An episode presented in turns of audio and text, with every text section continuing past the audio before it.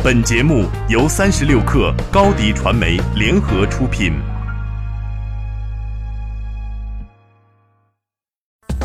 大家好，我是猎豹移动 CEO 傅盛，互联网人的资讯早餐，推荐您收听八点一刻。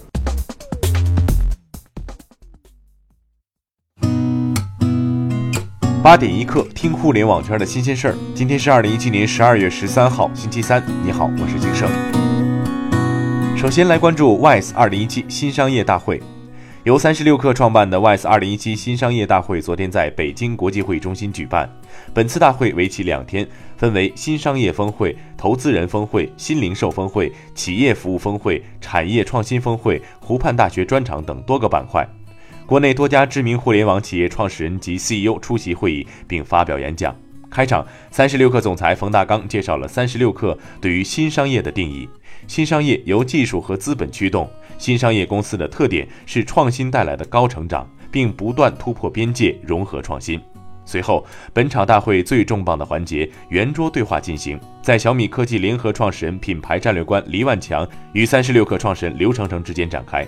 从小米的初心反弹到三十六氪的定位拓展，两人聊了很多干货。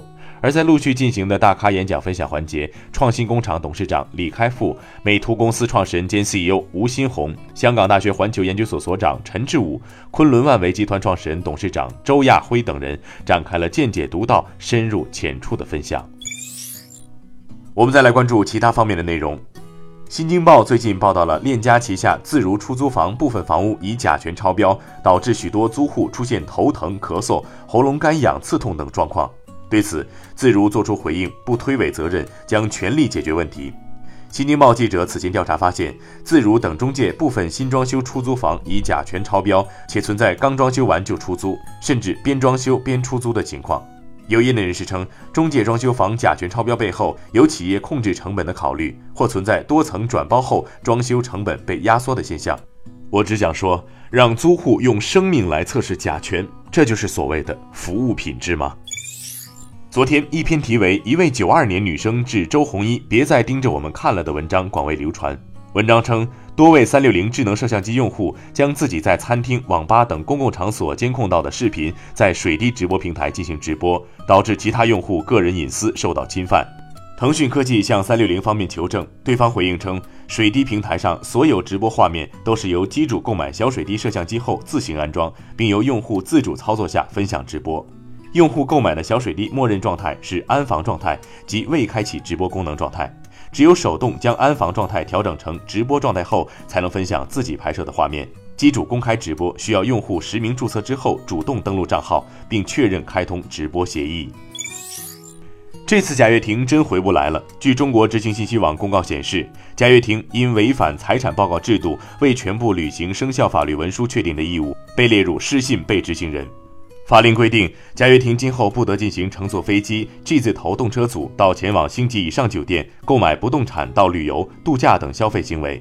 法令显示，事件缘起贾跃亭与华福证券的争执。今年九月四号，华福证券申请贾跃亭公证债权文书，而贾跃亭至今未执行生效法律文书确定的给付义务。迅雷昨天宣布，迅雷董事会已选举王川出任董事长，原董事长邹胜龙因家庭原因卸任，今后将以董事会成员身份参与迅雷发展。这一全新高层人事变动立即生效。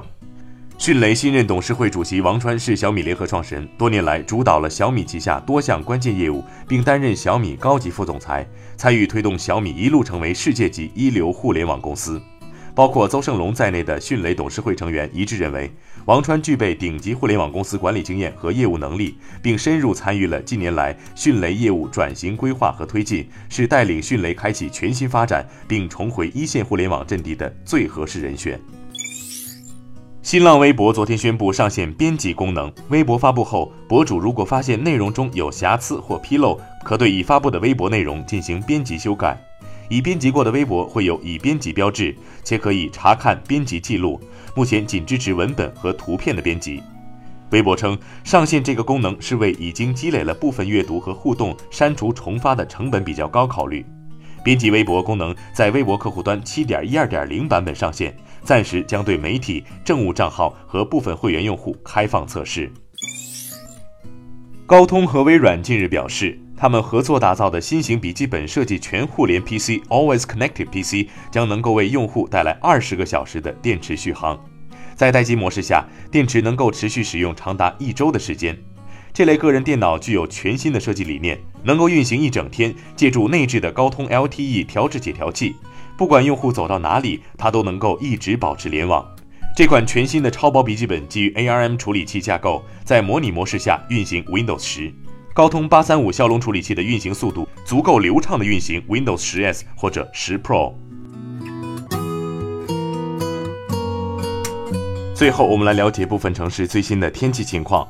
北京今天多云，零下六度到一度；上海阴，七度到十一度，有三级风；杭州小雨，五度到十一度，有四级风；深圳阴，十六度到二十度。杭州的朋友们外出别忘了携带雨具，北京的朋友们注意添衣保暖。以上信息由中国天气通提供。好，今天就先聊到这儿。责编：彦东，我是金盛。八点一刻，咱们明天见。